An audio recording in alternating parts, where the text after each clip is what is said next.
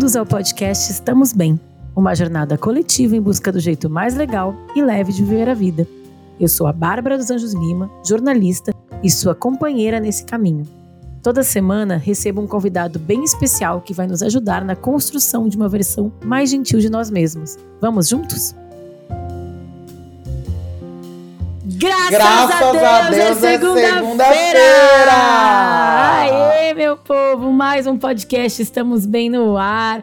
Seu podcast de que toda segunda-feira te propõe o quê? É fazer uma coisa nova, tentar melhorar velhos hábitos da sua vida, repensar o que você gosta, o que você não gosta em você mesma e se tornar cada vez uma pessoa melhor, mas sem cobrança, gente. Um jeito mais legal e leve pra gente viver a vida da melhor forma possível, tá? Eu sou a Bárbara dos Anjos Lima, a gente está em todas as plataformas de áudio, você pode curtir, compartilhar, mandar para os amigos e também pode participar do meu apoie.se para dar ali uma colaboração, entrar no nosso grupo do Telegram e ajudar esse podcast a ficar assim sempre vivo, né? ajudar aqui com um dinheirinho é sempre bom. Bom, se você clicou aí, você já sabe que eu tenho uma convidada super mega master especial que é a Bielo Pereira, que eu sou fã e ela sabe. A gente é fã. Ser fã da Bielo é coisa de família, né? Ela sabe, minha mãe é fã também. Então, a Biela é criadora de conteúdo, tá aí na internet há muito tempo, apresentadora, empresária, maravilhosa, mas eu vou deixar ela falar dela, porque eu adoro ouvir a voz dela. Biela, querida, obrigada por estar aqui com a gente. Hello, Bárbara, tudo bem? Tudo Olá, bom. ouvintes. Ah, não, sabe que a gente é fã recíproca, né? Ai, eu também bom. sou muito sua fã, eu te amo, ouço muito podcast. Ouvia, já ouvi mais, já fui mais assídua, na época que eu trabalhava formal, mas assim, eu amo, assim. É muito vocês- chique, agora não pega mais o trânsito, engarrafamento, né? Agora não tem. Porque é nessa hora que eu pego as pessoas, entendeu? É no, é no trabalho fixo que ela vai estar indo, né? Agora. exatamente, exatamente. Eu, eu preenchi a planilha, eu ouvia o dia inteiro, ficava oito horas ouvindo Ah, direto. Planilha, gente, a gente tem muitos ouvintes. A gente sempre faz a piada do ouvinte que faz o Excel e tal. É, uma, é o Eu, corajoso. é- era eu, querida. Era Era, você, eu. gata. Muito bom. Bom, Bielo tá aqui pra, com a gente para falar de muitas coisas, mas em especial eu peguei o tema com ela pra falar com ela sobre autoaceitação. Porque eu acho que pra mim ela é um exemplo de, de pessoa que sabe quem é e se entende e se valoriza dentro de todas as suas as suas facções ali, as suas partezinhas, né? Eu, eu gosto muito dos conteúdos que, ela, que a Bielo faz né, nas redes sociais dela, sempre muito muito didático, autoexplicativo. Tu que faz os seus roteiros? Olha, eu queria ser a pessoa que fazia os meus roteiros sozinha, mas eu tenho uma amiga que faz sempre comigo, né? Que é a Marê, que é a minha roteirista. Tipo, eu já sei, eu penso nas ideias, em como vai ser a estrutura do conteúdo e tudo mais, mas ela roteiriza e eu, né, coloco ali pra fora. Ela põe as tuas ideias no papel, vocês botam juntas as ideias no papel. E aí eu quero saber, há quanto tempo tu tá fazendo, criando conteúdo na internet? Olha, eu tô criando conteúdo, eu comecei no final de 2017, início de 2018. Na verdade, eu tive que produzir mesmo no início de 2018. Final de O que- 2017, quando eu tive a ideia. E 2018 foi quando eu comecei. E qual foi a ideia? Como é que foi o começo? Como é que foi esse processo? Então, foi uma loucura, né? Porque ao mesmo tempo, né? Tem muito a ver até com o tema de hoje, né? É essa questão de autoaceitação e tudo mais. Eu sempre fui muito tranquila, né? Eu acho que eu sempre fui é, razoavelmente muito bem autoaceita. Porém, não era uma questão ser a- me aceitar ou não, enfim, porque pra mim era normal. Até que eu tive um momento da minha vida que eu lembro que minha mãe ela me perguntou assim: o que, que você quer fazer da sua vida? O que, que, que, que você gosta? E aí foi. Eu, enquanto uma pessoa trans, né, a gente acaba saindo do armário duas vezes, né? E nessa primeira vez ela perguntou isso e eu não tinha uma resposta na hora, e foi uma coisa também que eu descobri com a vida. Que tá tudo bem a gente se fazer essa pergunta e não ter a resposta naquele momento. O importante é que em algum momento a gente tenha, e também tá tudo bem se essa resposta mudar durante o tempo, durante a vida. Tá tudo certo. E aí eu lembro que ela me fez essa pergunta, não tinha resposta, eu fiquei muito mal, assim. E eu demorei uns seis meses pra responder e eu descobri que eu gostava de gente, eu queria trabalhar com gente, eu gostava Até da... então, o que, que tu fazia, essa planilha do Excel aí? O que, que tu tava fazendo? Eu vida? trabalhava com turismo. Eu trabalhava, Hum. eu fiz lazer e turismo de graduação, porque eu gostava de eventos, né? Eu queria trabalhar com eventos, até que chegou um momento que eu descobri que eu gostava de estar em eventos. De que tu gosta de, de ser um evento. Tu gosta de ser Exatamente. um evento. Exatamente. Não de fazer o evento, que dá muito trabalho. Meu eu, Deus. Só que aí nessa época eu já tava no terceiro ano da faculdade. E aí, não que hoje eu não faça eventos, graças a Deus, é mas assim, não é o foco da minha vida. Só que eu já tava no terceiro ano da faculdade, eu falei, ah, eu não vou ser essas pessoas que largam a faculdade. Porque eu acho também que tem uma coisa muito importante nisso, né? Tem gente que larga a faculdade, tipo, no terceiro, no quarto ano, tá para se formar e larga, porque já sabe o que quer fazer. Eu tava assim, eu tava na certeza do que eu não queria fazer mas eu não sabia o que eu ia fazer. Então eu falei, eu sei que eu não vou trabalhar com isso, mas eu vou largar isso que tá na minha mão só por largar? Não vou. É importante que eu saiba o que eu quero fazer, uma vez que eu já sei que eu não quero fazer isso. E aí eu fui procurando, fui pesquisando, fui pensando, e aí eu entendi que o que eu gostava mesmo era de trabalhar com gente, queria trabalhar com internet, queria ser influenciadora. E aí eu comecei, porque eu comecei, aí eu comecei a procurar um nicho, né? E aí eu fui para várias vertentes até que eu encontrei a pauta anti-gordofobia. Eu falei, essa pauta conversa mais comigo.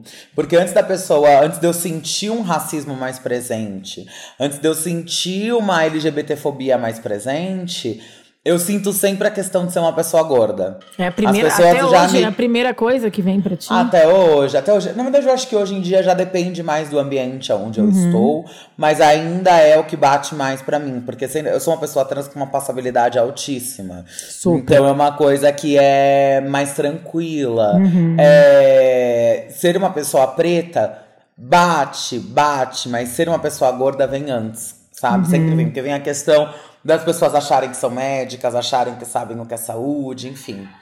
E aí, nesse momento, eu falei, eu bom, acho, acho também, só vou te interromper só um pouquinho, eu acho também Sem que problema. andou muito nos últimos tempos a pauta anti-gordofobia, mas a pauta antirracista já é mais estruturada, né? Ainda mais em 2017, 2018, não se falava de gordofobia quase. Né? Sim, né? sim, não. E uma coisa que eu sempre falo sobre qualquer uma das minhas interseccionalidades, seja ela a pauta anti-LGBTfobia, a pauta anti-gordofobia, é, Todas elas bebem da fonte da pauta antirracista, que é uhum. a pauta mais antiga, porque é quando a gente fala de preconceitos e vieses visíveis e invisíveis. Uhum. Eu, é, eu sendo uma pessoa preta e uma pessoa gorda, não tem como uma pessoa olhar para mim e não falar que eu sou uma pessoa gorda. Ou não uhum. tem como uma pessoa não falar que eu sou uma pessoa preta. Mas agora, ser uma pessoa LGBT, igual eu tava te falando, por ser uma pessoa trans com passabilidade, tem como eu entrar e sair de um lugar. Nossa, o tanto de gente que eu conheço que me fala, nossa é, eu achava que você era uma mulher cis. Não sei quem que eu conheço, uma amiga minha conheceu e achava que você era uma mulher cis. Muitos dos meus amigos falam, as mães deles ficam chocadas quando descobrem que eu sou uma pessoa trans.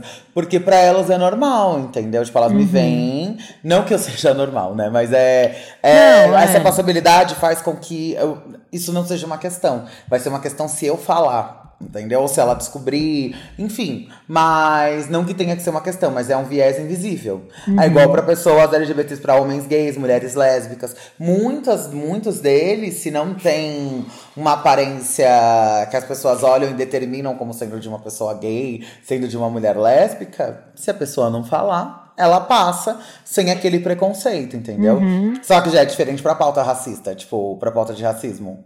E da gordofobia também, né? E da gordofobia também, você tá quieta no teu é canto, as pessoas. É, tu tá quieta no teu canto, tu já tá existindo ali naquele espaço, de certa maneira, levantando as tuas bandeiras. É o que tu fala também, né? Que teu corpo já é um corpo político, né? Não tem como, né? Exato. Né? Exato. E a grande diferença da gordofobia pro racismo é que o racismo hoje, ele existe, ele é muito forte, mas as pessoas já meio que, mesmo para as pessoas racistas, elas já decodificaram na cabeça delas que não é que elas vão respeitar uma pessoa preta, mas que é feio uhum. ela ser uma racista aberta.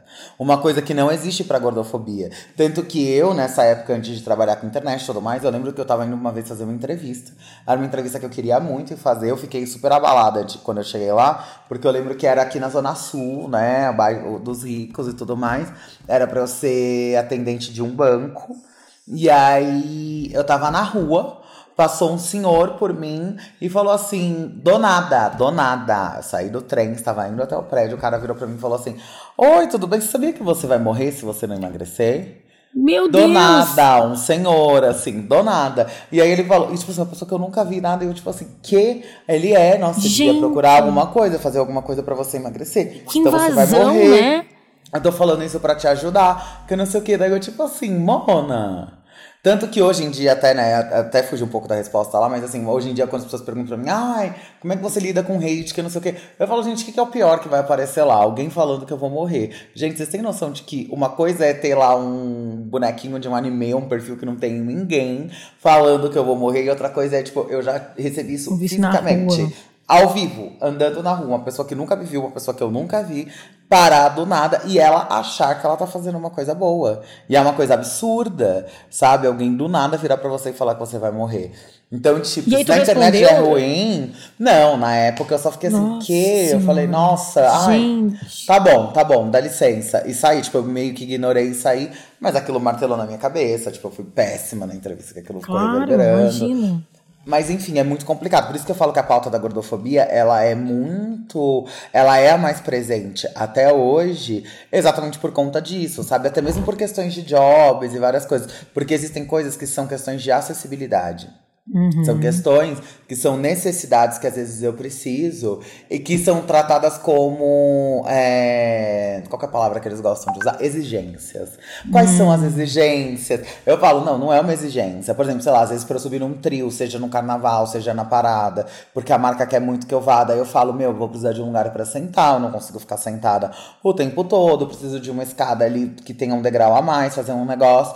Daí eles ficam, nossa, mas essas são as exigências da Biela. Eu falo, não. Se eu fosse uma pessoa cadeirante, você ia virar para mim e falar que isso são exigências, você ia entender que são necessidades. É a mesma coisa, é uma necessidade que o meu corpo tem e tá tudo bem. Não é algo que eu preciso mudar e adaptar para essa para esse sistema, até porque você praticamente não vê pessoas cadeirantes dentro de trios exatamente por causa disso. E aí eu quero voltar na minha pergunta, que aí tu começou a falar da pauta da gordofobia, e aí tu já tinha esse conhecimento todo tu já, já, já tinha quando começou a fazer esse conteúdo e hoje que tu fala não é uma exigência, é um, é um direito, enfim, é uma necessidade. É, tu já tinha esse conhecimento e essa, esse letramento mesmo, assim, quando tu decidiu falar sobre isso? Não, então, eu não tinha esse letramento, mas era uma coisa que eu sentia que era inata de mim. Entendeu? Uhum. Por exemplo, quando eu comecei a ver as pessoas que falavam sobre essa pauta, porque é isso, né? Como eu falei, vou começar a trabalhar com internet, fui procurando causas e entendi que essa era onde eu me encaixava, porque eu sempre fui muito mais pé no peito, assim. Não digo pé no peito, mas eu sempre fui muito de boa, sabe? Não era um problema para mim eu ser uma pessoa gorda. Uhum. Então eu às vezes chegava a não entender por que, que para os outros era. E aí, ouvindo as falas de pessoas que falam sobre a pauta antigordofobia, eu comecei a entender que para muitas delas, aquela, aquele empoderamento, aquele lugar de fala, aquela forma de falar e de fazer o discurso foi algo que eles precisaram batalhar com a vida para conseguir. E é algo que para mim sempre foi muito natural. Eu comecei a entender por que, que eu chamava atenção ao estar numa balada dançando, para além de eu estar dançando super bem, estar arrasando. De ser maravilhosa. Era porque as pessoas não esperavam que eu estivesse ali. E aí começou a fazer sentido para mim nesse lugar, que é um lugar diferente da maioria das pessoas que falam sobre esse tipo de pauta. Por isso que daí eu virei e falei: bom, aqui eu tenho não só um nicho, mas eu tenho uma coisa genuína nesse meu lugar de fala, porque eu sempre fui uma pessoa que não me preocupei com isso. Então vai ser mais fácil de eu passar para frente o que é você legitimamente não se preocupar com isso, entendeu? E aí, a grande pergunta, né? De onde veio para ti essa autoaceitação e esse jeito tão leve mesmo, que eu acho que super estamos bem mesmo, como tu Claro, tu tem a tua militância, tu fala disso, mas tu falou que tu tava dançando na festa, né? Tu sempre foi confortável de certa maneira, não sei, eu quero ter saber. Sempre foi confortável assim com a tua imagem?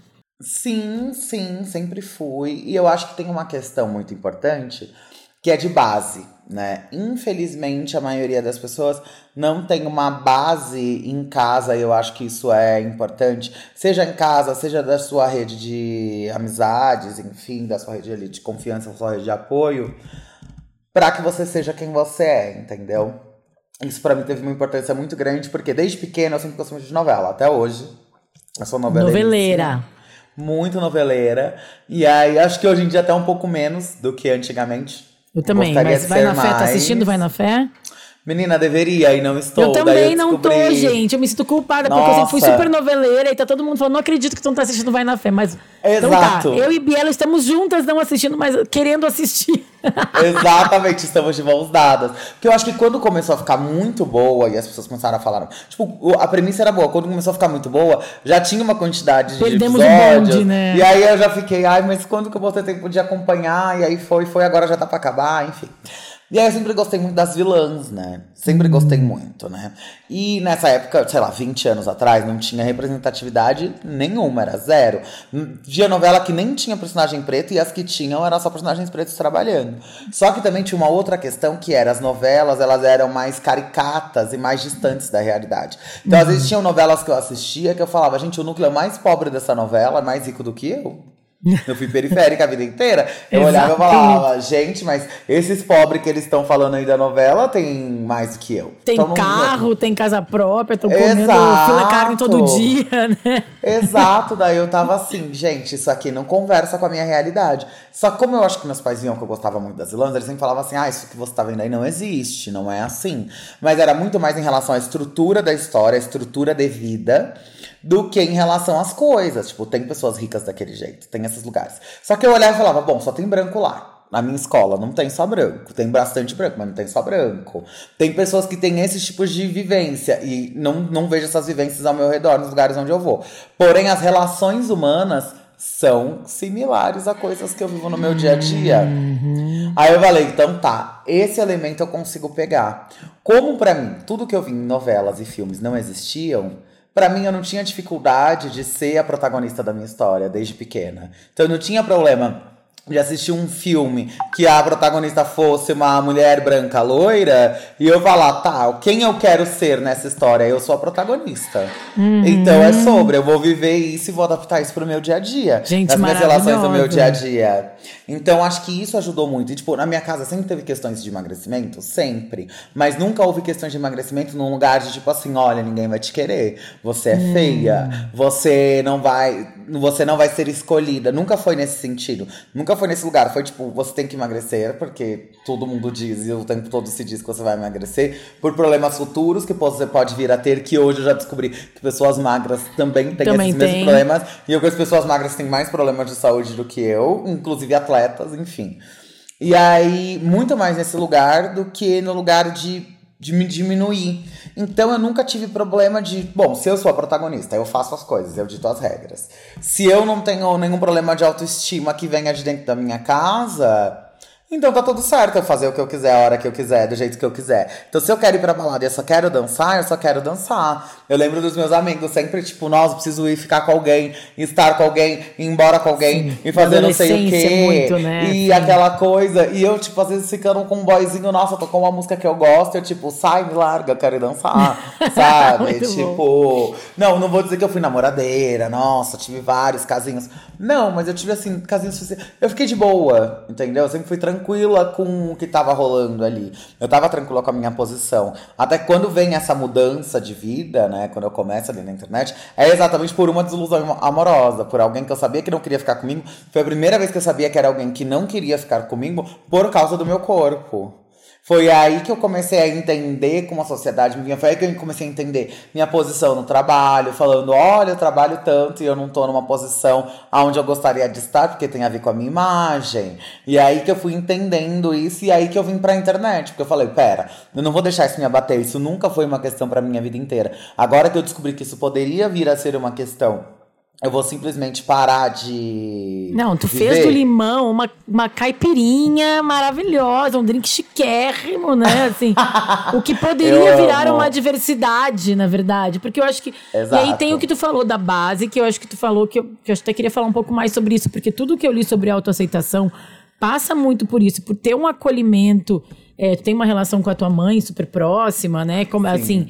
É, eu acho que ter uma, um, um ambiente de, de afeto, valorização faz muita diferença, né?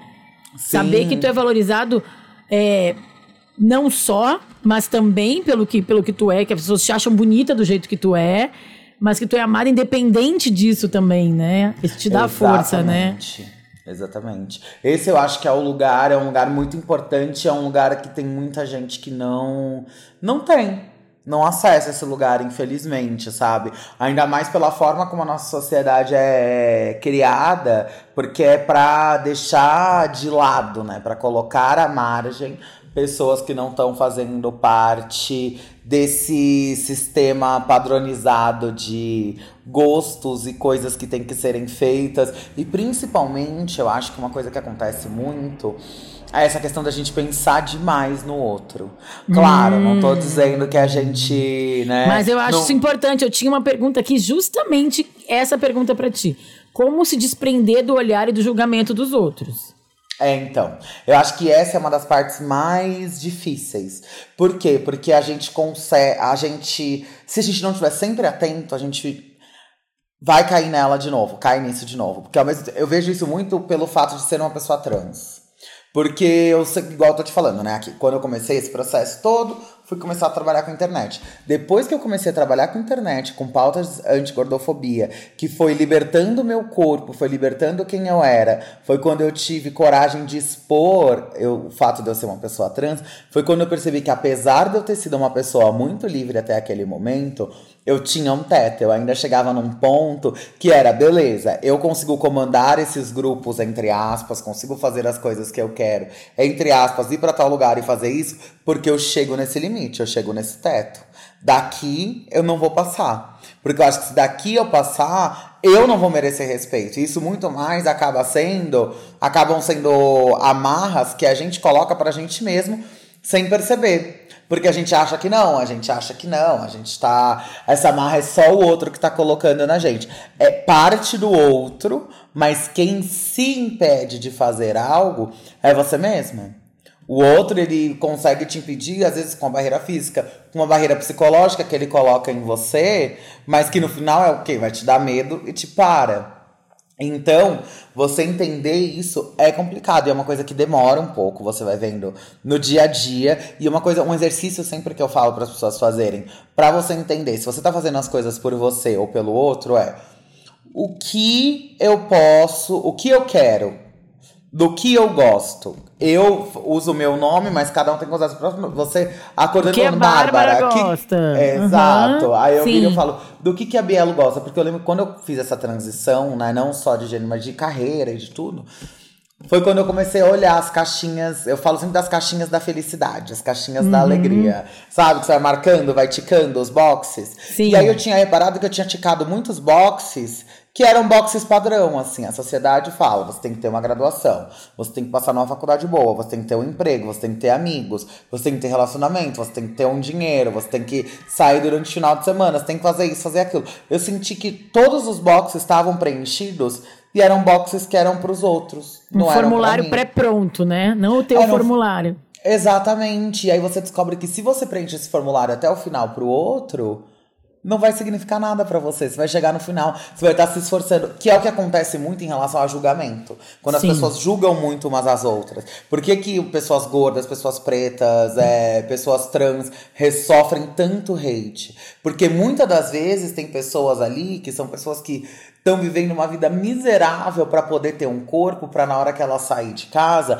alguém falar: "Nossa, como você tá linda. Nossa, como essa roupa ficou maravilhosa", mas mal sabem que ela tá vomitando a comida que ela come, ela não come a comida que ela quer. E aí quando ela vê uma pessoa que tá 100% de boa, com o corpo dela, que tá belíssima na rua, ela fala: "É uma afronta. É uma afronta a todos os meus não, né? sacrifícios". Né? Essa pessoa não fazer nenhum sacrifício. Então eu vou achincalhar a existência dela para ela entender que o correto é ela ser tão ter uma vida tão sacrificante, tão dura quanto a minha. Porque eu ainda tenho que me sacrificar e fingir que tá tudo bem. Entendeu? Então, tipo, e não é assim, sabe? Então foi é nesses momentos que eu falo, o que é para você felicidade? Eu acho que esses dias eu vi um vídeo, é que eu não sei o nome dessa senhora, mas é uma senhora que ela tem mais de 80 anos, ela é americana, eu acho. Hum. Que ela faz uns vídeos pro Instagram e aí pipocou lá, não lembro se alguém compartilhou stories, enfim. Daí ela falou: Eu tenho 80 anos e eu sempre, a dica que eu posso dar para vocês é: Todo dia que você acordar de manhã, você fala: o que eu, po o que eu posso fazer para me deixar feliz hoje?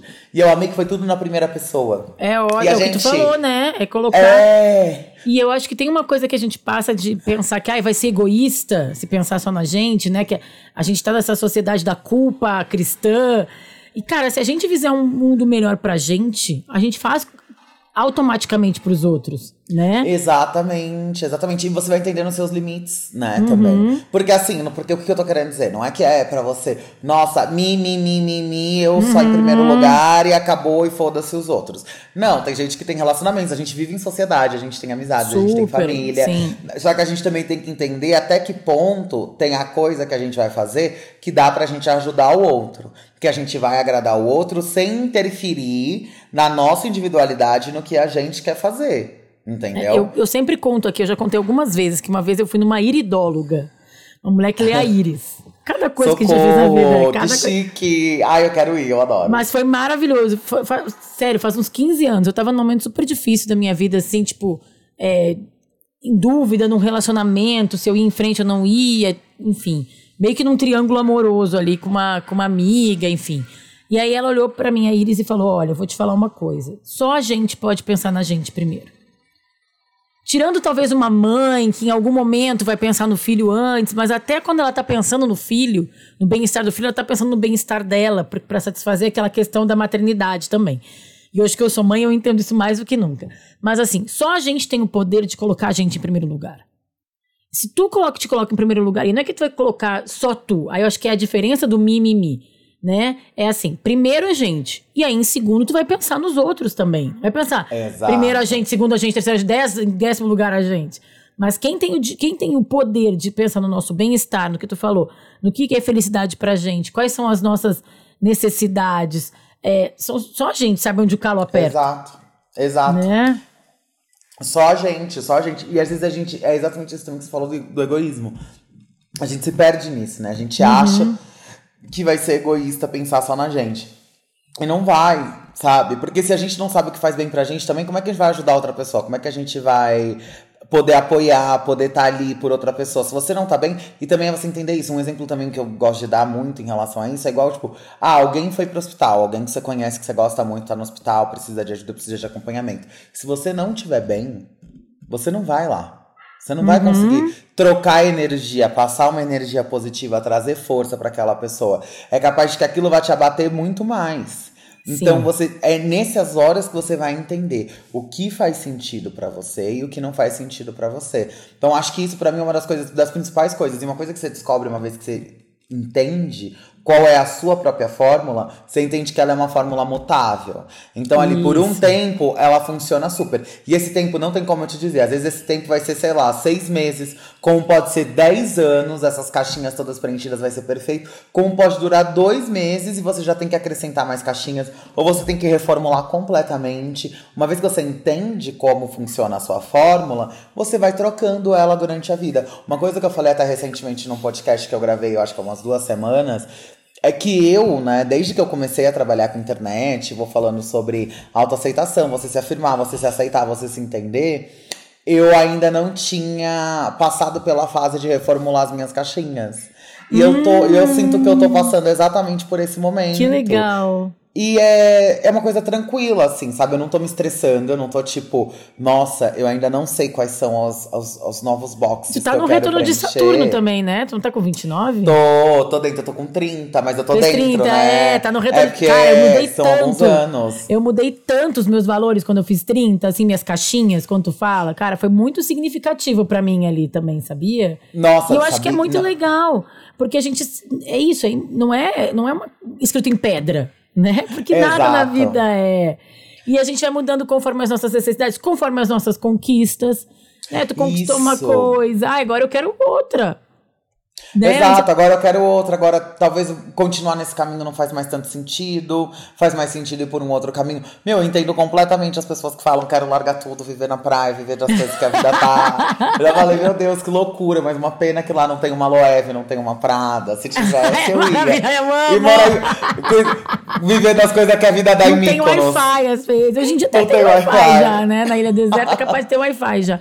E tem uma coisa que é legal que a tu falou sobre o exemplo que eu, que eu queria retornar do hospital, que tem a ver também sobre limites, né? Uhum. E a Ana Canosa, que é uma psicóloga que eu faço outro podcast de sexoterapia, ela fala também sobre contornos. E eu gosto muito da palavra contornos, porque ela dá essa sensação, assim, né, de, de do, do que é mutável também.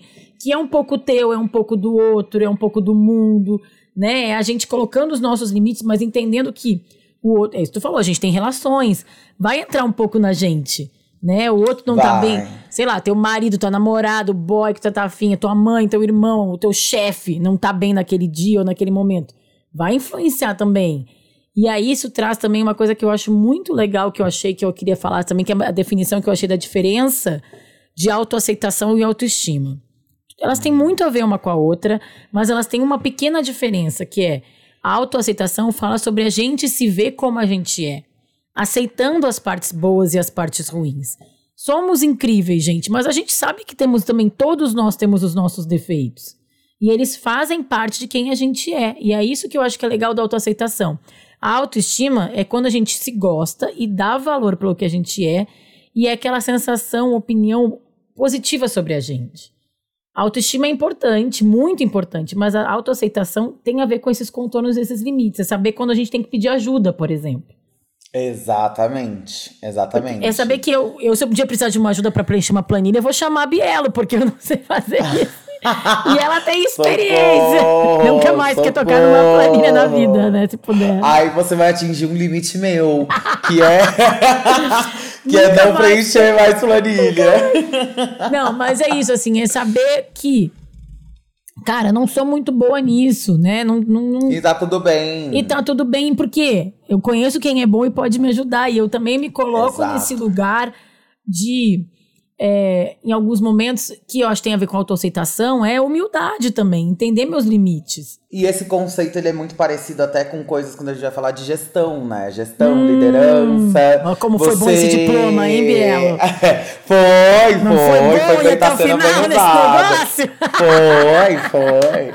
Porque quando a gente pensa, tipo, ah, um bom gestor, um bom líder, é uma pessoa que sabe como incentivar uma pessoa que não é. Ele não tem todas as habilidades, porque isso também é o maior erro, né? A mesma coisa de gente que fala de futebol e fala, nossa, por que, que o técnico, se ele que treinou todo mundo, por que, que ele não vai lá e joga sozinho? Sim. Já que ele sabe, porque exatamente a função dele é saber tecnicamente como as coisas funcionam, não é saber chutar a bola para onde tem que ir. É a mesma coisa, você tem um time, você vai ter pessoas que sabem fazer melhor coisas que você sabe fazer até, você sabe como elas têm que funcionar, mas quem sabe executar melhor são essas outras pessoas. E a gente não entende que isso é uma gestão da nossa própria vida, da nossa própria cabeça. Não é uhum. tipo, ai, aquelas pessoas que também que não querem fazer nada, então vou colocar todo mundo para fazer tudo, mas também não é a pessoa que quer centralizar tudo e aí depois tem um burnout Super. e não consegue fazer nada porque ela quer fazer tudo. É você saber dosar, não, isso daqui é uma coisa que eu gosto de fazer, que eu sei fazer e que eu sou boa em fazer e que faz sentido que eu faça. Então vamos embora fazer. Isso daqui, vamos dar para outra pessoa fazer e vamos lá.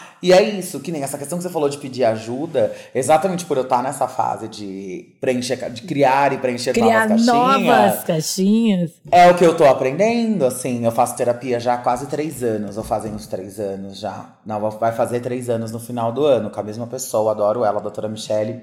Um beijo. Uhum. Semana passada eu até tava brincando que se eu pegasse todos os conteúdos que eu já participei, todos os podcasts, todos os vídeos, todas as coisas ao vivo que eu falei, um beijo, doutora Michelle, já vai dar umas 10 horas. De um beijo, Amo. doutora Michelle. E aí a gente tava, tava, e aí eu tava falando com ela sobre isso, e daí ela falou. E aí, exatamente pelo período que eu tô passando, ela falou: Você sabe que você vai ter que pedir ajuda e que tá tudo bem você pedir ajuda. Não é pra você pedir ajuda, a pessoa vai te ajudar e depois você vai ficar se martirizando, achando que você incomoda. E não é, porque daí ela sempre fala: as pessoas não te pedem ajuda e você ajuda, as pessoas não pedem as coisas e você ajuda e não tá tudo bem. Uhum. É isso. E sabe o que vai ser mais legal? Vai ter gente que vai falar: Não posso não vou fazer. E também vai estar tá tudo bem. Não é porque você não sabe falar não posso que todo mundo não vai falar não posso. É Ou a então, maturidade você... das relações, né? É a Exato. maturidade das relações. E isso tem tudo a ver com a autoaceitação também. Porque no momento que a gente aceita como a gente é e quais são as nossas fragilidades, a gente enxerga que o outro também vai ter as deles. E a pessoa vai falar, não posso, é porque ela realmente não consegue, né? Não é às vezes uma, má vontade. Tudo bem que tem às vezes umas pessoas com má vontade aí no mundo. Mas se tu Sim. vai pedir pra uma pessoa que é tua amiga, que tu sente que tu pode ir lá, putz, agora eu não posso, não tô bem para te ajudar. É, e tá tudo bem? Como é que você é. vai aceitar um não posso assim? E tá tudo bem. Então, tipo, é porque é isso também, né? Às vezes a gente quer muito do outro uma coisa que a gente nem pode oferecer. E a gente uhum. também tem que entender que todas as indulgências que a gente se dá, a gente dá pro outro. Mas nem todas as exigências que a gente faz na gente, a gente pode fazer pro outro. Então, isso é muito importante que fique claro. Porque cada um parte de um lugar e tá indo pro outro. A gente se cruza no caminho com um monte de gente, mas cada um saiu de um lugar e tá indo para outro, né? A gente se encontra no meio da estrada com algumas pessoas, algumas vão com a gente, algumas ficam lá atrás. E aí cada um no seu caminho, na sua estrada aí tá batalhando do seu jeito. E aí eu queria falar uma coisa antes da gente ir pros casos, que eu estava lendo sobre autoaceitação e aí eu descobri a terapia de aceitação e compromisso, que é uma linha da terapia comportamental, da psicologia, que fala que para a gente ter autoaceitação, para a gente chegar na autoaceitação, a gente passa por três As. E são termos em inglês que é acknowledge, allow e acomodar. Botar em português já. Então, acknowledge é reconhecer aquilo que você deixou de um lado, de lado por um tempo, porque tu não estava pronto para trabalhar. Que eu acho que é isso que tu falou que é muito legal também, Bielo. Que pode demorar dois meses, pode demorar seis anos. Tem, mas tem muito do que a gente é, tá aqui na gente. Às vezes tu tá deixando no cantinho, que não tá pronto ainda. Então, quando tu quer te autoaceitar por completo, é olhar para todos os teus pedacinhos e o que que tu vai que fazem quem tu é. O allow é sobre permitir. Então é permitir que essa experiência que às vezes pode ser difícil entre na tua entre na tua vida para te ensinar a tu lidar com as situações. Então quando tu tem quando tu reconhece que é o acknowledge, tu reconhece quem tu é, tu permite te colocar nas situações. Então, ah, eu sou, eu sei que eu sou extrovertida, tipo a Biela. Eu vou conseguir chegar no lugar e falar com as pessoas. Ah, mas eu sei que eu também, por outro lado, às vezes eu sou meio teimosa. Ou então sou, como a Biela disse assim, ah, eu sou meio tipo controladora, vou querer fazer tudo. Então, cara, quando que eu vou ter que deixar de ser isso para ficar melhor? E aí o fim, que é o melhor sempre, né, que é o, o resumo, é acomodar. Que é quando tu vai começar a se sentir confortável com as situações e com as tuas qualidades, defeitos a gente não fala mais em qualidade de defeito, né? Mas com as nossas fortalezas e os nossos vales, enfim, né? É, que eu acho que é legal, porque é o, o esse final que é o acomodar, é, é, que faz tudo parte de quem a gente é. Né? Exato. E tem dias que vai ser tipo, nossa, vai estar tá só as minhas partes boas afloradas, mas tem dia que vai parecer todos os desafios vão te colocar na frente os, as partes mais difíceis e desafiadoras, e quando tu reconhece fica mais fácil de lidar, eu acho. Exato, e também você entende que faz parte do processo de quando você está bem. Você estar muito bem, você às vezes não estar tão bem, entendeu? Uhum. Uma coisa também que eu trabalho muito com a minha psicóloga é essa questão, porque ela fala, é, tá de boa? Ué, tal dia você não estava bem, tal dia você estava triste. O problema, o que, que a gente sempre começa a trabalhar em relação a isso? Constância e hum. intensidade. Então, uma coisa é, nossa, estou triste muitos dias, fico mal muitas vezes, mais vezes do que quando eu estou bem. E acaba sendo assim com uma certa intensidade. Depois ficou pensando nisso e alguma coisa assim. uhum. assim. Bom, aí é bom a gente a gente ver. Mas a gente tem um dia ou outro que a gente acorda e fala: nossa, hoje estou um lixo, estou cagada, hoje nada vai funcionar, hoje não vai dar certo. Gente, tá tudo bem Tá tudo bem, vai Amei. dar tudo certo. Adorei. É constância e. Com, é, constância e intensidade. Amei. Um beijo, doutora Michele. Um beijo. Porque assim. Ela entrega horrores, ela entrega, entrega horrores. tudo, entrega tudo. Amei. Ó, aproveitando que tu falou que tem dias que a gente não vai estar bem, vamos aqui pro nosso Não Estamos Bem. que é a sua vez, ouvinte, benzinho. Tá passando por algum problema? Eu e minha convidada vamos tentar te ajudar. Toda semana eu faço um post nas redes sociais do Estamos Bem, revelando o tema do programa e convocando vocês, geral, benzinhos, benzinhas, benzinhos, para mandar casos para podcastestamosbem@gmail.com. Mande o seu. Eu vou ler o primeiro, Bielo, e o segundo eu te mando. Será que tu consegue ler pelo WhatsApp? Não, né? Que tu tá gravando aí. Eu vou ler os dois, consigo, tu só comendo. Consegue? Mas eu consigo, porque o WhatsApp tá aberto aqui no computador. Ah, então tá bom. Então, mas eu vou ler o primeiro e eu te mando o segundo. Como me autoaceitar e mostrar meu eu verdadeiro? Oi, Bai Bielo. Que honra poder ter meu caso lido por duas maravilhosas que sigo e sou fã. Bom, deixa eu me apresentar. Meu nome, já trocado, é Flor. Tenho 28 anos e sou câncer com ascendente em peixes e lua em escorpião. Uma água só. Uma Eita. água só. Um Não rio. sei o que significa. Falei, é um rio. É um rio, já falei, Flor. sei que sou bem emotiva e sensível, tá aí. E acho que isso tá no meu mapa, tá mesmo. Bom, mas vamos ao meu caso. Há alguns meses conheci um boy pela internet. Eu moro numa cidade do interior de São Paulo e ele numa cidade próxima. Nos conhecemos pelo Instagram, trocamos likes, depois DMs e por fim WhatsApp. Agora, desde o último mês, nos falamos todos os dias, trocamos mensagens fofas e ele é a primeira pessoa que eu falo de manhã e a última antes de dormir. Tudo muito lindo. O problema, claro, né? Porque senão não tinha escrito, né? Porque. é. O problema é, ele quer me conhecer pessoalmente. E eu também quero.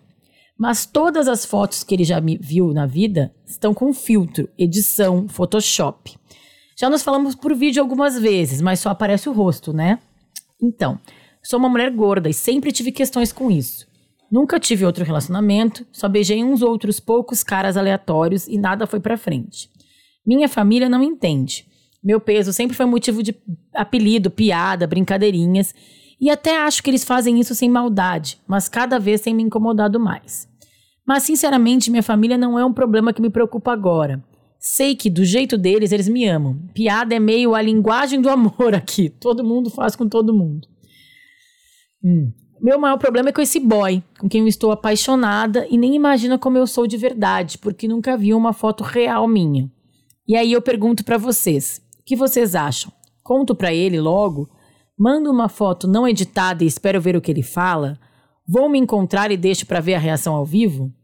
Todo dia que ele manda uma mensagem, fico mal, ansiosa com isso. Por favor, me deem uma luz. Obrigada por ler meu e-mail. Desculpa o textão. Um beijo grande para as duas. Aprendo muito, muito, muito com vocês. Beijo, Flor. Beijo. Olha, complicado, complicado case, porque. Mas ao mesmo tempo que é complicado, eu acho que ela tem que trabalhar com a verdade, sabe? Porque eu acho que seria mais estranho ela não falar nada e marcar esse encontro, não mandar nenhuma foto. É. Eu acho que ela não precisa falar, por exemplo, sabe? Não precisa chegar um momento e falar: Oi, querida, então é o seguinte, todas as fotos que eu te mostrei até agora são com edição, eu sou de verdade assim. Não. não pega uma caso, foto né? sua, não cria um caso. Pega uma foto sua, não sei como. Bom, pela, pelo que ela falou, ela fala com ele todo dia de manhã e todo dia de noite. Eles devem conversar durante o dia. Pega algumas fotos suas que você acha que você, que você se sente bem. É, né? eu ia falar, e se sentir, É, não precisa ser uma Isso. foto, acabei de acordar, assim, é, tá Te valoriza, gata. Vamos lá, pega eu, é, melhor, né?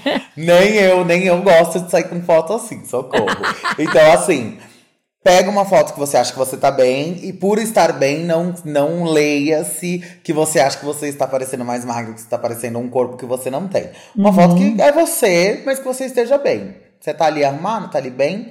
E aí você manda essa foto como tipo, ai, olha essa foto hoje que eu tirei, o que, que você acha? Manda como se não fosse nada, sabe? Manda por mandar. Faz isso, pega, separa umas três, quatro fotos antes de vocês marcarem esse encontro presencial. Manda uma por dia e você entende qual que é a cadência dessas fotos. Uhum. Mas fotos que mostrem o seu corpo de verdade. E aí você marca de encontrar com ele. Porque assim, minha velha, se vocês já fizeram videochamada, se já fez videochamada, já mostrou essas fotos, ele ainda quer te encontrar, o babado eu é certo. Eu também acho, até porque assim, tudo bem. Tem filtro que muda mesmo a pessoa, mas a maioria das pessoas hoje em dia já reconhece o que é filtro. Um. Olha. Né? Depende, tu não acha? A irmã do não. Neymar tá entregando filtros e filtros, e edições e edições. Pois é, né? Escola Rafaela, né? Não sei.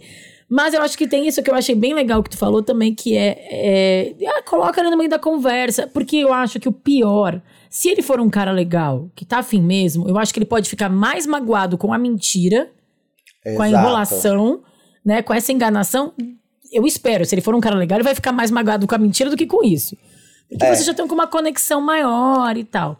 E aí sim, eu entendo que pra ti é difícil essa coisa do botar muito filtro nas fotos e tal. Porque tu falou, ah, sempre foi gorda, a família não entende, faz piada, ah, não me importa, mas a gente sabe que importa, no fundo, né? Ah, todo mundo faz piada com todo mundo, mas é um é chato, né? É, se não importasse, ela não tava fazendo essas, essas Exato, mudanças, né? É. E aí o que eu acho que a Bela falou que eu acho muito legal é descobrir também momentos em que tu tá te sentindo gata, né? Então é Uma, qual é as roupas que fazem te sentir mais Quais são as roupas que fazem te sentir mais bonita? Como tem que estar teu cabelo? A maquiagem. A gente. Como esse corpo, que é o corpo que tu tem, vai ficar mais confortável para ti. Né? Exato.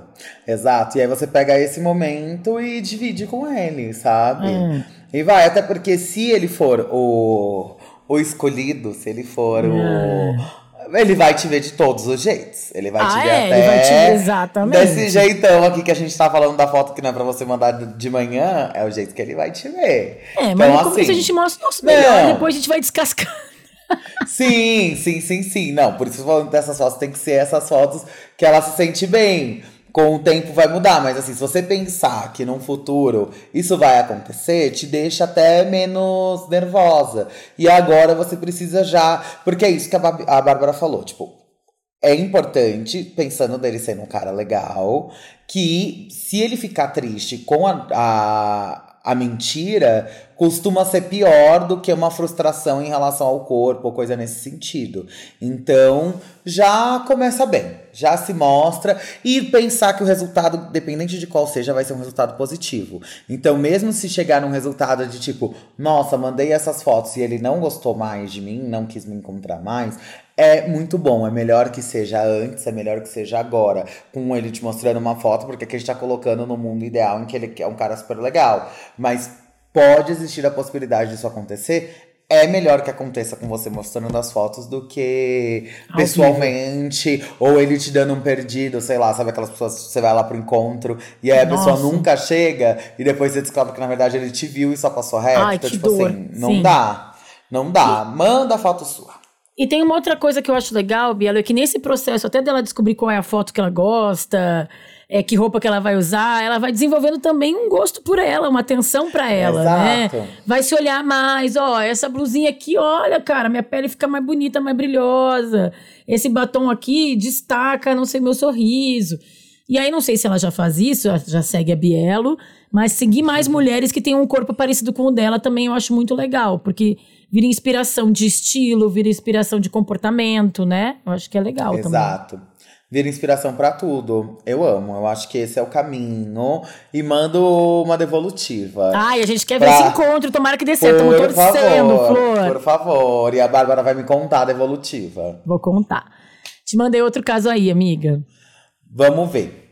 Oi, Benzona e Bielo. Olá. Oiê. Sempre fui tímido, sofri bullying na escola e tenho dificuldade de me expressar. Na escola, cheguei a desenvolver uma gagueira, grande motivo do bullying, que curei com tratamento e terapia. Hoje, aos 22 anos, não sei se é por já ter sofrido bullying, eu me olho no espelho e só vejo defeitos. Acho que ninguém pode me amar. Isso impacta em todas as minhas relações. Achei que entrar na faculdade e me assumir gay fosse me ajudar. Minha família é super evangélica e o fato de eu ser gay sempre me gerou culpa. Mas mesmo longe deles, sinto que tenho muita dificuldade de me encaixar achar minha turma, sabe? Sou uma pessoa solitária, tenho dificuldade de fazer amizades, só tenho duas amigas. Quando vi o tema do programa, me veio um estalo. Ler a palavra autoaceitação ali parece que me fez entender que talvez esse seja o meu problema. Porque até hoje eu me sinto mal, mas nunca entendo o porquê. Sei que tenho baixa autoestima, mas não sei se pode ser só isso. Queria me aceitar como sou mesmo, que eu não sei. Sem achar que eu seja lindo e gostoso como os caras que eu gosto. Vamos continuar junto, que ele escreveu meio confuso aqui. Eu mas gosto. não sei como chegar nesse lugar. Alguma luz? Olha, olha, é Biela já veio que já, tem, ó, já tá com um monte de coisa pra falar que gostei. é porque assim, aqui eu até me reconheço um pouco com essa questão, né, do da idade e tudo mais, e por ser de uma família evangélica. Ah, isso é legal. Essa culpa, porque é uma culpa que ela é, são muitas camadas. Que volta até no que eu tava falando no início do episódio, da questão de quando a gente para de fazer as coisas para os outros, eu sempre fui uma pessoa muito livre, mas eu tinha um limite. Porque uhum. era esse o meu limite ser me revelar uma pessoa trans para os outros. Eu já sabia que eu era uma pessoa trans, mas parece que não era verdade enquanto eu não externalizasse. Quando eu começo a me entender, entender que o meu corpo é um corpo que importa, é um corpo que faz sentido, tem ambientes que me aceitam, né? Tem, tem existem muitas pessoas que estão aí que vão me amar e que eu vou me amar antes delas me amarem, né? De eu entender que o meu corpo que tá tudo bem ele ser desse jeito, é o corpo que eu tenho, é o que eu posso fazer com ele. Foi quando eu entendi que essa culpa, grande parte dessa culpa religiosa ainda me barrava. Hum. Então, provavelmente, ele ainda deve morar com essa família, ainda deve estar tá dentro dessa casa que tem todos esses conceitos. Essas coisas, por mais que a gente não. Hoje, minha relação com a religião é completamente diferente da que eu tinha antes, mas ainda o que dominava a minha mente é a religião ali, a primeira que colocam pra gente seguir, que, que no caso foi cristianismo. E tu falou da base, né? Mesmo que é. ao mesmo tempo que vem uma base de, de aceitação no teu caso da tua família, vem essa base da, da igreja também. Tá, quando tá lá atrás, é mais difícil de tirar e remodelar, né? Exatamente, porque são regras e dogmas muito impostos de coisas que você tem que fazer e você tá indo contra isso. E para além de ir contra isso, chega um momento que você chega na sua comunidade e fala: "Bom, porque a primeira, o primeiro momento em que eu saí do armário para os meus amigos, por assim dizer, foi na faculdade também, igual a ele. Uhum. E aí é na hora que a gente pensa, bom, agora nossa vida vai ser igual a das séries e dos filmes. É isso que eu acho que eu falar. que a gente já viu. É, é Vou chegar lá e acabou. Uh, baladas. Baladas, ter, tipo, homens pra todos os lados. Exato. Chuva de purpurina, transformação, aquela cena da transformação do filme que passa rapidinho várias roupas trocando, guarda-roupa. Uhum. Né? E é a hora que você descobre que, peraí, mas se o meu corpo não é padrão, eu tô dentro da minha comunidade e eu tô sendo às vezes mais invisibilizada ainda por estar dentro de uma comunidade que pensa mais no padrão do que fora da minha comunidade. Pera, como assim eu tô ficando mais sozinho ainda aqui dentro? Uma coisa uhum. importante, você, por ser um homem gay, não sei quais são. Ele não chegou, acho que, a falar aqui a cidade da onde ele é. Mas tem essa coisa que tem muitos grupos de ursos, de homens que são. que têm interesse por homens que são maiores, né? Uhum. Então, isso é uma coisa que é muito importante, porque sim, a gay culture é pesada em relação a corpo, a essa aceitação. É, porque ele fala mas... que ah, queria ser como os gostosos que eu acho, que eu vejo. Gente, eu acho que tem isso que tu falou mesmo, né? Tem muito forte. Eu vejo que os meus amigos gays, eles falam muito sobre isso, assim, como durante muito tempo, eu, eu não sei se até teria que estudar um pouco mais, gostaria de saber, se tu souber, me fala historicamente, os gays que apareciam são os gays gostosos, né? Dos anos 80, 90. Não sei se era até para uma imagem de saúde, para botar um contraponto ao, à AIDS, talvez, que era uma coisa muito ligada aos gays no começo. Então, e aí foi virando um culto ao corpo que é super Tinha. nocivo. É. é, então. Tem um pouco essa questão que você falou, né, em relação à AIDS, mas tem muito a ver com a questão, com uma questão que não se fala muito, que é a questão de que no final do dia o homem gay é um homem. E se a gente pega como os homens veem as mulheres, os homens uhum. podem ter qualquer corpo, as mulheres têm que estar, tá, elas têm que malhar, cuidar das crianças, fazer tudo, tá sempre com a cara mais jovem possível. Agora, uhum. como que vai ser o, o desejo endereçado de um homem para outro homem? Não vai ser aquele homem que tá, em, muito entre aspas, destinado às mulheres, que é um homem que não se cuida. Porque as uhum. mulheres são ensinadas desde pequeno, a, desde pequenas, a gostar de, de qualquer homem ela tem que ser escolhida. Então, mesmo se o homem for um velho caindo aos pedaços, se ele tiver se dinheiro, vai rolar, mas aí ele vai me escolher. Se eu for muito gostosa e tiver muito afim de me apaixonar, tem que ser pelo menos um homem mais bonitinho e beleza. Agora, um homem tá acostumado a escolher. Se ele gosta de outro homem, ele vai escolher outro homem que esteja dentro de um padrão específico. Eu acho que tem muito mais a ver com isso dentro uhum. da gay uhum. culture, que é uma coisa que se fala muito menos, com esse machismo aplicado de um homem para com o outro do que em relação a essas outras questões, até porque hoje em dia Já a gente tá não passado, tem mais isso. Né? É. E aí, quando a gente vai falar de cultura pop, essas coisas, aí entra também a questão de ser o homem mais padrão possível e que menos pareça que é gay para ser homossexual na novela, para ser homossexual do filme. Hoje em dia tá né? começando né? Da passabilidade. Hoje em dia que tá começando a mudar e a gente vê umas gays mais pintosas aparecendo, etc, etc. Mas em relação a corpo, a desejo, o produto ainda é o mesmo. É esse produto, da mesma forma que se vende as mulheres, que se vende a Bruna Marquezine, a gente vai colocar o Marcelo Pitombo para ser o Marcos, o, o, o Marcos Pitombo para ser o, o, gaysão que, que você tem que ser. Mas e as pessoas que são comuns? E os gays uhum. comuns do dia a dia? E aí? Aonde é que fica? Sendo que são a maioria, né? É a maioria da comunidade. Na verdade, as pessoas comuns são a maioria em qualquer segmento Sim, da exato. sociedade e são as menos representadas. E às vezes você se sente repelido naqueles espaços. Então é encontrar esses espaços e essas pessoas que fazem sentido para você. E do mesmo jeito que a gente pensa, nossa, quando a gente vai falar com pessoas padrão, elas precisam mudar a forma delas de pensar e aumentar o seu range de desejo, porque a gente não tá falando que o cara lá gostosão da academia, ele tem que só do nada só pegar pessoas fora do padrão. Não. Ele tem que entender que ele também pode pegar pessoas uhum. padrão, independente das pessoas que ele tem interesse e que ele gosta de ficar. É para ele somar. Só que às vezes a gente esquece de dentro de casa, que é a gente mesmo, pensar nisso. A é. gente quer. E aí a gente entra nesse ciclo de quero ser escolhido por essas pessoas, mas a gente também não quer escolher. A que gente é o que tá acontecendo com o nosso benzinho quer... aqui. Exatamente, né? exatamente, que é o que está acontecendo com ele. Às vezes a gente não percebe isso, é trocar a nossa visão também para todos os lados. Não estou dizendo que por você ser uma pessoa fora do padrão, a sua obrigação é ficar com outra pessoa fora do padrão. Não, mas isso é uma possibilidade para você. Sabe por que, que eu falo isso? Porque se uma outra pessoa que não é padrão como você não é nenhuma possibilidade para você, quer dizer que você tá nesse lugar que a gente tá falando de não se amar, de não se aceitar. Então, como é que vai ser? Você Biela querer alugou, você... A Biela alugou um triplex na cabeça do vizinho agora. Fez a volta, amarrou bonitinho, ó, entregou, ó.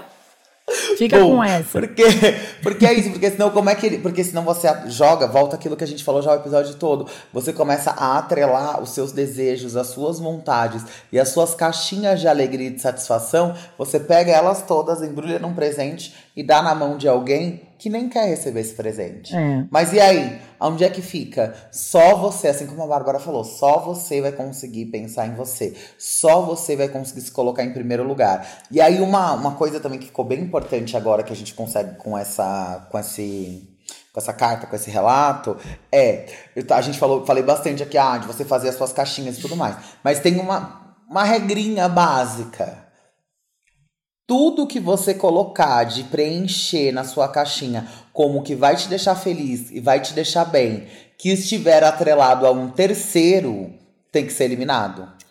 Isso não pode constar lá. Não é tipo, nossa, ponto número um, ter um relacionamento. Ponto número dois, cuidar de. Uma vez, uma vez, se você já tem filhos, você pode colocar cuidar dos meus filhos e tudo mais. Mas assim, ter filhos, tá, mas primeiro você teria que ter um relacionamento. Uhum. Primeiro você tem que ter um relacionamento com você. Então, tudo que tiver em relação a, a é terceiro, contigo mesma, né? Isso é, é, é a frase do que eu posso fazer para que eu seja feliz hoje. É tudo na primeira pessoa. Não é, ai, para eu ser feliz hoje, eu tenho que encontrar o homem da minha vida, Mona. Não. Não, não é assim que funciona. Não é assim que E é muito Você legal porque te terceiro. empodera também, né, Bielo? Essa frase é maravilhosa porque ela coloca na tua mão, porque eu acho que às vezes e eu entendo os processos das pessoas, estou aqui fazendo esse Estamos Bem há 200 e programas. Mas a gente tem uma primeira tendência, eu faço a galera, como a gente fala aqui no Estamos Bem, a delegar, às vezes, o poder de nos fazer feliz. É. Sabe? Exato. Então é quando alguém se apaixonar por mim, quando eu tiver aquele emprego, quando eu fizer aquela. Né, né quando alguém me notar e me salvar. Meio que uma síndrome de, de princesa esperando o príncipe encantado Sim. em todos os aspectos da vida, não só na relação afetiva amorosa. E, e aí a gente fica parado. Ai, mas eu né, a, aquela coisa da síndrome de Gabriela, ah, eu nasci assim, eu cresci assim, eu vou ser sempre Sim, assim. É, e não, não muda. Peque, às vezes pequenas mudanças que tu, tu pode, porque é isso. Só a gente pode mudar as nossas atitudes. Tu não pode fazer o outro se apaixonar por ti. Exato. Não pode fazer o outro, teu chefe te dar um aumento. Tu, tu tem que fazer as coisas para Exato, pra poder chegar lá e pedir, e pra poder fazer aumento. a roda girar. Exato. E pedir, mas quando você vai pedir, você vai pedir com um argumento de coisas que isso, estão isso, acontecendo. Isso, Exato, não é sem fazer nada. E tem uma coisa que é muito importante. Ele não falou no texto ou não, mas fazer terapia, fazer terapia eu recomendo para todos. Um beijo, é doutora Michelle. Muito... Um beijo, Carol, que é Carolina, que é a minha psicóloga. Um beijo, eu Carol, amo. também. Beijo, Carol. Um beijo, e eu beijo. acho que eu acho que terapia é muito importante de ser feita e ele entender que porque assim tem questões aqui também pelo que ele falou, que são questões voltadas para a família, que era isso que eu tava falando, a gente quer hum. ser cuidado. Então, às vezes você ele delega tanto isso de de precisar estar com alguém, de achar, porque um dos primeiros pontos que ele já coloca é: nossa, eu olho para mim e acho que eu nunca vou ser amado. Mas esse nunca vou ser amado, você tem que falar essa frase para você. Por que você não está se amando? O que, que tu pode e fazer para tu disso, te amar, né? Exato. E é para você se amar. Não é tipo, nossa, eu não me amo porque eu acho que a minha mãe, a minha família, que sempre fez bullying comigo, não me ama. Não.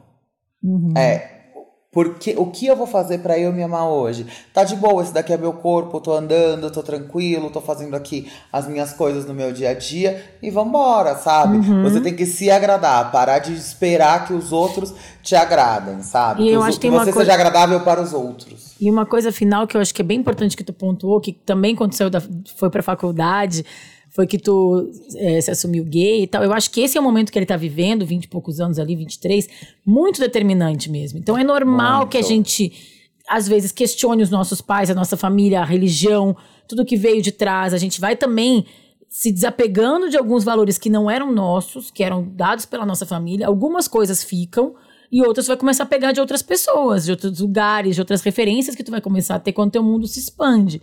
E a faculdade nisso é uma grande virada, né? O mundo ou sai de casa, enfim, nessa fase da vida é muito um, uma expansão. E aí uma última coisa também que ele falou que só tem duas amigas.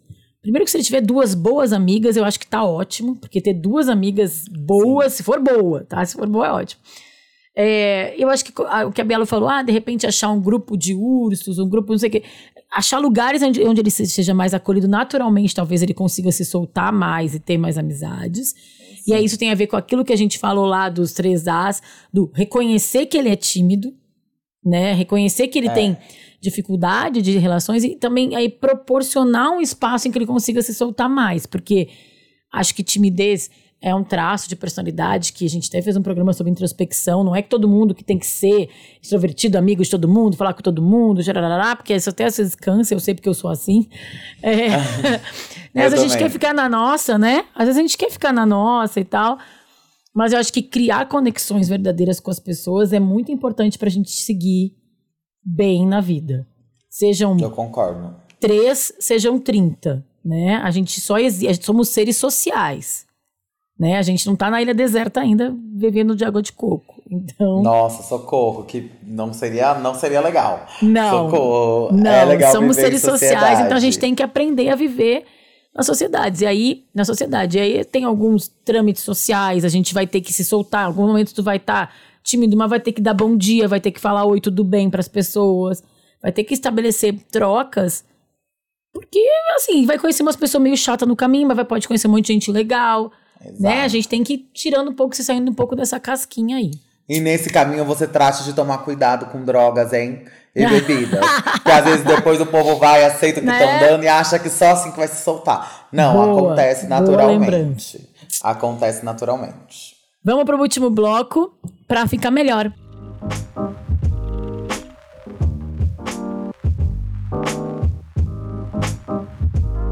Aqui a gente indica filmes, séries, livros ou rolês que tenham a ver com o tema do programa. E as dicas ficam no descritivo, porque o Dantinhas, nosso editor amado, deixa lá. Deixa eu indicar primeiro. Eu vou indicar o filme Encanto, da Disney. Tu já viu essa animação da Disney? Ui, já! Eu, eu amo. tinha visto há muito tempo. A Bia tá, fez cinco anos agora. O aniversário de quatro anos dela, o tema foi Encanto. Eu revi essa semana com ela. E é tão lindo esse filme, é tão bonito, é tão bom. E eu acho que ele tem muito a ver com autoaceitação, porque o que, que é? É uma família latina colombiana com várias pessoas que têm dons especiais. Aí tem a irmã que faz flores, a irmã que é super forte, a prima que escuta pessoas ao longe, o primo que fala com os animais, e ela descobre que ela não tem dom nenhum. E aí a jornada do filme é toda ela, primeiro ela, ela tentando, né? Ah, pois é, só eu não tenho esse dom. O que, que tem a ver? Por que, que eu tenho de errado? E aí no filme a jornada é ela se autoaceitando e vendo que mesmo sem poderes especiais, ela tem um poder e um valor muito importante para ela e para a família. E é tão bonitinho, assim, é tão lindo. E eu revi ontem com a Bia, eu fiquei tão emocionada, sabe? Que eu falei, vou indicar esse filme. Tá na Disney Plus, Disney+. E é aqueles filmes da Disney épicos. A trilha sonora é maravilhosa, ganhou melhor animação no Oscar. Vale, vale a pena assistir, assim. Tem uma série que é perfeita, que eu amo, amo, amo, amo, que chama Master of None, que é hum. é mestre em nada. né? É uma série que. Essa série eu já indiquei algumas vezes para alguns amigos e foram em momentos muito específicos e momentos que eu acho que quando você se sente meio perdido. É... Deixa eu até procurar aqui o nome do, do autor. Aziz porque aquela Ansari. série. Aziz Isso, do Aziz, exatamente. Eu adoro. Porque aquelas séries que ele mesmo fez, baseado numa, numa parte da vida dele. Então, é que ele escreve, ele atua, ele faz tudo. E é muito legal porque é no momento que ele tá de- em transição na vida dele. Eu acho que todo mundo que já reconheceu que você não sabe se autoaceitar está no momento de transição. Porque tem gente que não se autoaceita, mas que acha que tá tudo bem. Então não tem muito o que a gente fazer. Mas, por exemplo, as pessoas que estão ouvindo aqui, que vão se reconhecer nessa forma, nesse lugar, vão entender. E ali ele faz uma jornada, né? Ele vai trocando de, de carreira, vai pra Itália, volta. É ótimo, os episódios da Itália são lindos. Nossa, são lindos, lindos, lindos, lindos, lindos. E eu acho que é uma série que faz muito sentido pra, pra esse tema. Inclusive, eu tava até pra rever ela, porque exatamente como eu falei, né? Eu tô quase que vivendo esse momento, não necessariamente em Muito legal essa autoaceitação, ideia, viu? Rever. mas me, me- querendo me reencontrar. Eu, quero, eu acho que eu vou rever. E Inclusive. eu acho muito legal o que tu falou também, que eu nunca tinha reparado, sabe? Eu já vi essa série, adoro, adoro o Aziz Ansari, já li um livro dele. Mas eu nunca tinha pensado que Master of None é o mestre do nada. E tem muito a ver também isso da autoaceitação, porque eu acho que a gente vive. Então, vou puxar um, um combo final aqui. Mas a gente vive uma, uma geração em que a gente tem que ser muito bom em tudo, né? Tem É. que ter muitos likes, muitos seguidores, e tem que ser o melhor aluno, e tem que ser o melhor profissional, bater recorde de vendas. E, cara, e às vezes tu não é bom em alguma coisa, né? O mestre do nada. Em alguns momentos da vida tu vai te sentir. Ah, eu não sou maravilhoso em nada, mas, cara, tu é maravilhoso em ser tu, né? Exa Nossa, exato. Lacrei, exato. vou terminar assim. Vou Exato. terminar assim. Bielo maravilhosa. Te Socorro. amo. Muito, muito obrigada. Tô muito feliz que tu gravou comigo. Sou fã. Um beijo. Pra quem, por acaso, tá até, ouviu até agora e não conhece a Bielo, por favor, procura ela em todas as redes sociais. É, é, é tudo o mesmo arroba? Não. É tudo mesmo arroba hello, Hello, Bielo. TikTok, Instagram. TikTok, Instagram, LinkedIn, Twitter. LinkedIn, é... amei. Ela é muito nem- empresária. Ai, business. Top Voicer, né? Amo, amo, amo, socorro. amo. Bárbara, eu te amo. Não é Também. de hoje, até que enfim a gente gravou. Manda um beijo pra sua mãe. Manda pra dona Nívia. Manda um beijo pra tua mãe também, que eu lembro que quando a gente Pode gravou o Banda deixar. 300, ela tava lá junto com a gente também no cantinho. Sim, sim. Vou mandar um beijo pra ela. Beijo, gente. Até o próximo programa. Tchau, tchau. Tchau, tchau. Você ouviu o podcast Estamos Bem? Segue a gente nas redes sociais. Somos arroba podcast Estamos Bem no Instagram e arroba Estamos Bem Pod no Twitter. Eu, Bárbara dos Anjos Lima, sou arroba da Bárbara em todas as redes sociais. Quer mandar um caso, sugestão ou trocar uma ideia comigo? Escreve para podcastestamosbem@gmail.com.